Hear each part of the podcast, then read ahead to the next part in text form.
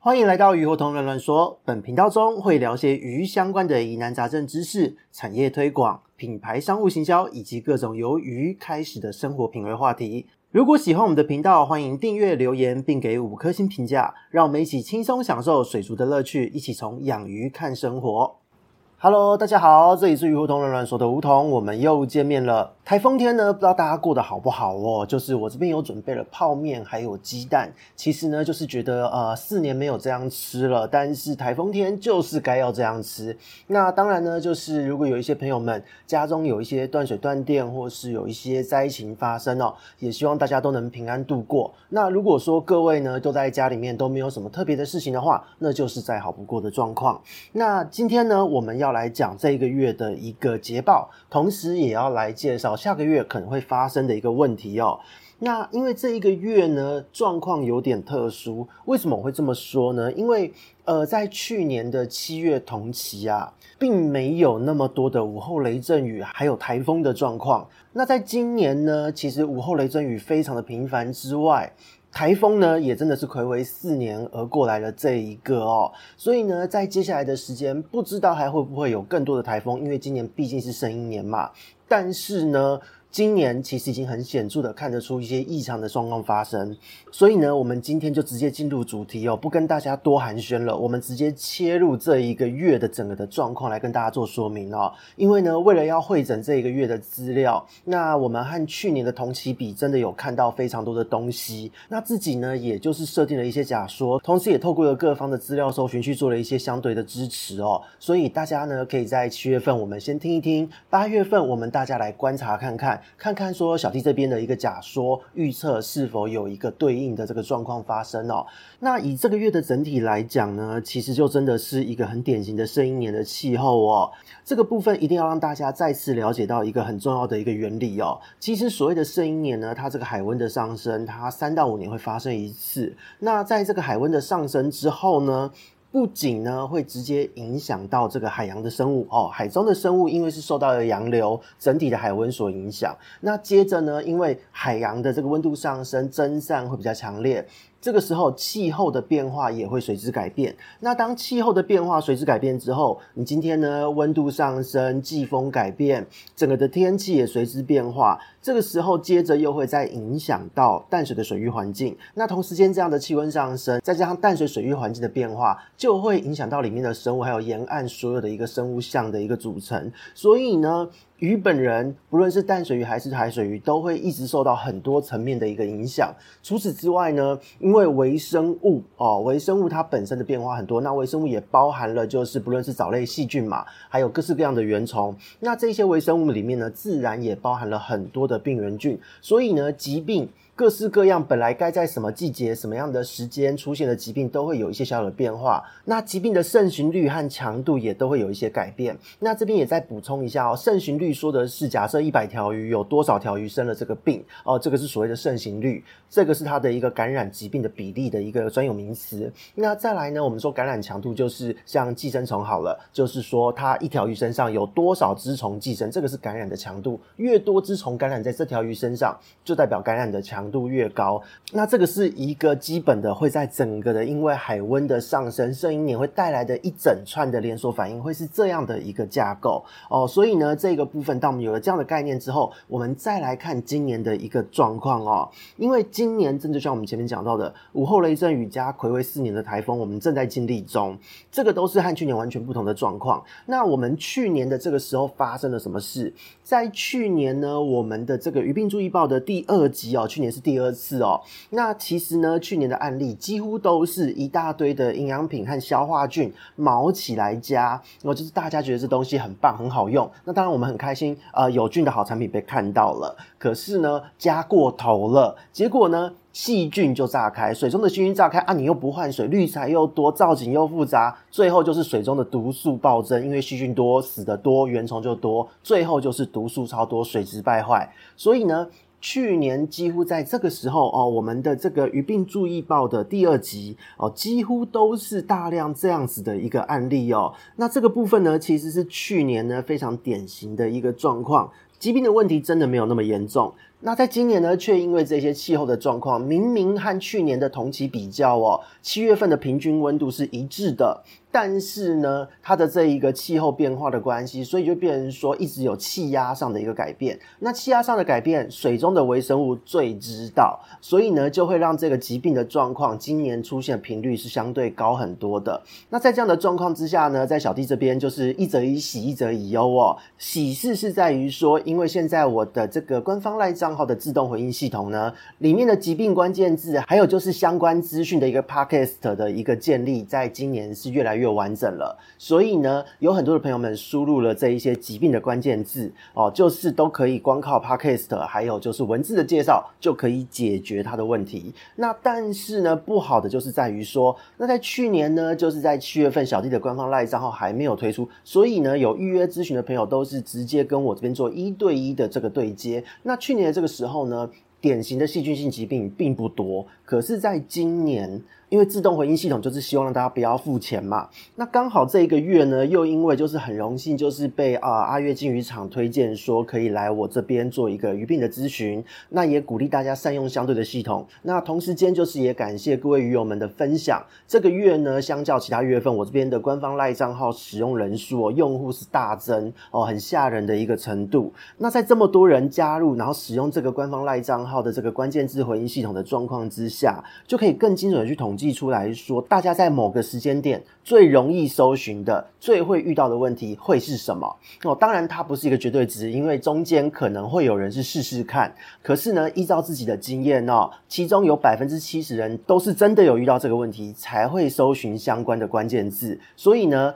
光是看这个系统，大家输入自动化的这个关键字查询，就可以看出大家都是遇到什么样的问题比较多，哦，会越接近真实的状况。那自己统计了一下。这一个月呢，七月份大家的关键字使用呢，前三名的关键字，第一个是气候水质，这个是在六月份所新增的，因为呢午后雷阵雨开始频繁的出现，所以呢光是天气的变化影响到水中菌虫的不稳定，这一类的状况在上个月就非常频繁的发生，所以上个月就特别强调了这件事，也建立了这个相关的关键字。那七月份加入的人呢，七月份搜寻这个字的人呢，比例是最高的，第一名。第二名的关键字竟然就是产气单胞菌，在六月份根本它就还没有上榜。那再来第三名的就是柱状病。所以呢，光是从这些关键字的使用频率哦，就可以看得出来。虽然我这边没有实际上接到相对的预约，可是，在这么多的养鱼人之中，却有大量的这一些病症对策的一个需求存在。这就代表遇到这件事情的人是相对多数的。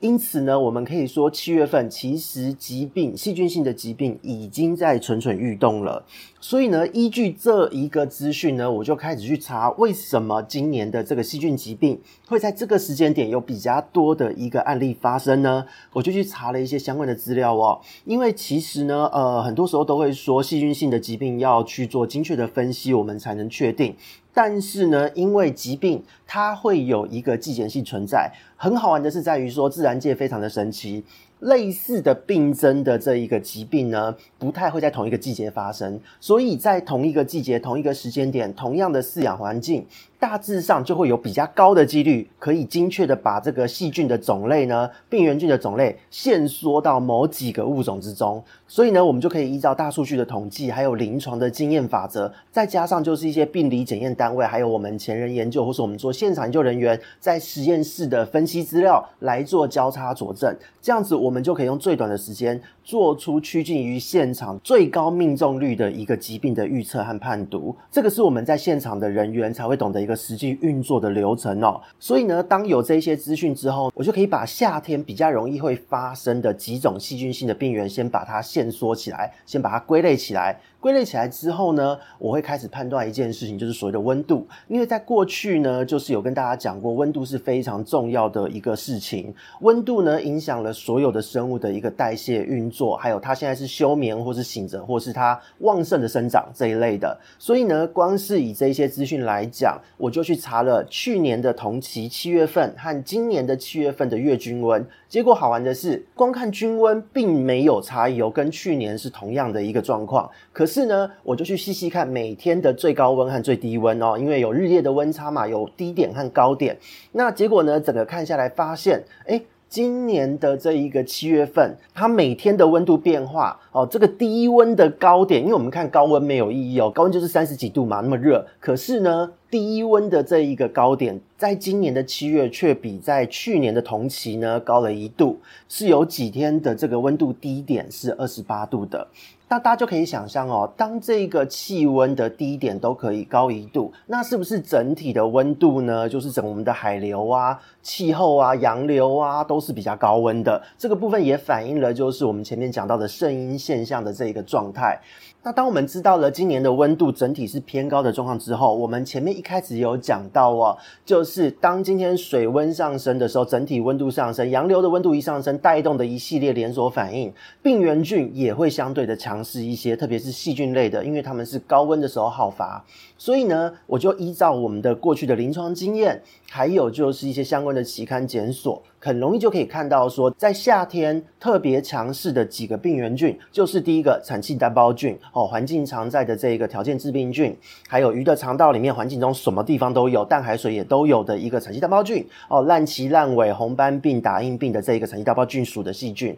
再加上就是柱状病哦，柱状病也是在温度回暖夏天的时候经常会发生的细菌性病原菌。那这个时候呢，因为相关的研究就很多了，当我们今天有整个生态系统的概念之后，你可以去看懂，就是现在的整个大气环境生态的一个状况。那这时候我就去搜寻资料比较啦，就去看一看这种细菌，它最佳的一个作用，它的这个活动最强，哦，繁殖力最旺盛，增生最快的是什么样的温度？结果呢，就非常的不幸了。不幸的点在哪呢？产气单胞菌呢，它的这个最佳温度哦，造成鱼只染病，它复制速度最快的最佳温度呢是二十八度。柱状病的病原菌，柱状黄杆菌呢，它是二十五到三十度。那我们刚刚是不是提到，今年七月份每一天的这个气温之中，最低的温度都比去年还要高了一度？这就代表水温它是比较高的，所以呢，我们就可以推测说，现在会发生这样的疾病状况是相对合理的一件事情哦，这是正常的，不是说特别难搞，是真的是一个正常的状况。那讲到这边，就是这一个月整个的一个资料的归纳哦，真的有了资料之后，有了去年和今年的比较，我们再去比较水温疾病的状况，都可以有好多的资讯可以讲。那这个部分七月份我们大家就心里有底了，现在的状态是这个样子。那八月份呢？八月份可能会发生的事情是什么？八月份会有两个节气，一个是八月八号的立秋这个节气要来了。那八月八号刚好也是父亲节，那在这边呢，就是也先预祝各位有父亲身份的鱼友们，有爸爸身份的鱼友们，所有人都父亲节快乐。那如果你今天还没有当爸爸，没关系，请继续努力，或是当好你的鱼爸爸，都是很棒的一件事哦。那立秋这一个节气呢，其实它是暗示着什么？从这一天过后呢，会开始慢慢的进入秋天的气候。它可能会花上个把月的时间哦，两三个月的时间，才完全变成这一个秋天的，就是日夜温差大，然后东北季风开始吹这样的状况。哦，可是这一天它是一个分界点，虽然我们人的体感不会有那么明显的感觉，因为。立秋这一天开始，它仍然还是会有高温炎热的状况。它可能是在一个月、两个月之中穿插个几天，会忽然间就是日夜温差比较大而已。哦，这是这个节气的意义。那但是呢，它在整个的这一个环境上，它会有什么样的状况发生？就是旺盛的雷雨包，就是所谓的午后雷阵雨会非常强烈。再来就是热带性的低气压，就是所谓的台风，仍然会持续的发生。那在这一段时间呢，它的气压就是会一直改变、改变、改变。那我们前面讲过，就算温度你感觉没有什么差，都是热，可是光是一个午后雷阵雨，光是一个台风天，它的这个气压来的时候，就足以让你的水中菌虫失衡。所以大家就可以更可以想象说，何况现在七月份的平。均温度是上升的，细菌疾病已经开始出没了，所以这个部分还蛮科学的。这个是非常有凭有据的东西哦，所以呢，当立秋之后，可以想象，因为雷雨包旺盛，热带低气压频发，所以呢，一定细菌性的疾病会越来越严重，因为每一次的降雨都有机会造成细菌的增生。那再来就是有第二个节气，就是八月二十三号是今年的处暑这一个节气哦。那处暑呢，它其实多半都是蛮热的天气哦，温度都会非常的高，就会很闷。那在这一段时间呢，就就是在这个节气前后的几天哦。午后雷阵雨，你会发现好像变得没有那么频繁了。可是台风这个时候会超多哦，热带性低气压的形成会非常的旺盛。这个是以往在这个节气哦，它所累积的一个天气的一个变化哦。但是呢，在今年又是生一年，会不会台风更多呢？我们不知道，我们只会说有这个比较高的可能性，因为呢。就算过去的资料再齐全，我们的临床经验再多哦，我们所有的理论基础，我们所有的经验法则都是经验，我们一定要跟着现场、跟着现实的状况走。所以，并不是说我们在预言说台风会变多，而是可能会比较多。而且呢，当热带性低气压靠近的时候，就算台风没有登陆，它靠近的时候就已经足以让你的这一个沿岸养殖户的这一个藻类的状况、微生物的变化，还有它的生物发生一些相对应的影响。再来就是我们的这个。观赏鱼的饲养的这个饲主中，你的鱼缸的水质也会有很明显的一个变化哦。所以呢，八月份这两个节气。它都会先是雷雨包，再来就是热带性地下，它会是一个衔接性的一个影响。但是呢，对于我们来说，反正都是下雨打雷嘛，结果也都差不多。所以呢，基于我们现在的整个的一个资料汇整和分析哦，七月份的状况，我们知道它现在是一个合理的发展。那八月份呢，通常呢都会更加的严重哦，细菌性的问题会更加的严重，疾病会更多。所以请大家。务必要做好鱼缸的清洁，这个已经是基本了。我们这一集就不多说怎么清洁了，你反而要更加注意的是什么？天气预报。当你今天呢，就是看到天气预报又有午后雷阵雨了，又有台风了，那你今天呢，就是更信任自己身上的感觉。当你觉得今天闷闷的，然后呢，雨要下不下的，通常你的鱼缸状况也不会太好。如果你今天有做清洁，你可能比较没有感觉，那就恭喜发财，出事的几率就会低很多很多。那如果今天呢，你的过滤器很多，鱼缸造型复杂的朋友，去年的状况也许还好，但是今年的状况就会比较严重了。所以呢，就要请各位朋友们特别注意到，八月份注意天气预报，注意好你的体感哦。当有午后雷阵雨发生、台风靠近的时候，请你一定要注意到鱼缸该怎么处理就怎么处理。那如果有任何相关的问题呢，当然是可以欢迎大家就是尽可能的使用我们的这个官方 LINE 的自动关键字回应系统。那为了方便让大家可以更好的去查询这些资料，我这边呢也会把这一些相关的病原菌的资料补充的更为齐全。希望大家呢就是发生问题的时候优先使用自动回应系统，可以及时的处理这一些问题，而不是等到预约的时间到。再来跟我做确认，因为有的时候在夏天，不论是毒素还是细菌性的疾病，它的病程发展都会非常的快速，几个小时鱼就可能错过了黄金治疗时间。所以，请各位尽可能的使用我们的自动打讯系统，会是比较好的一个做法。那当然，如果你还没有办法很好的去解决应对它，你还是可以把相关的描述，还有你的鱼的照片、图片、影片，好，直接丢给我，我这边呢可以尽可能帮你评估，或是提早帮你做。处理，这都是可以尽力协助的部分哦。那再来呢，就是既然是预告，就一起预告吧。就是现在正在备课中，请各位呢也多加关注小弟这边八月份会试出的第二堂应用课程的一个内容哦。所以呢，讲到这边，我们二零二三年七月份的鱼病注意报第十四集在这边告一段落了。那这一集的相关内容呢，因为资讯量有点大哦，而且它是有一点逻辑，是要大家花脑力的。所以呢，如果大家会觉得说，就是光听这一集还不过瘾。那欢迎大家就是订阅我们的这一个呃电子报系统。那电子报呢，里面有完整的文字版本，而且呢有更多的资讯都有在里面，也有帮大家汇整好本月的所有 podcast 写过的文章，还有相关的资讯。那我们这边是鱼活同乱乱说，我们下次见，拜拜。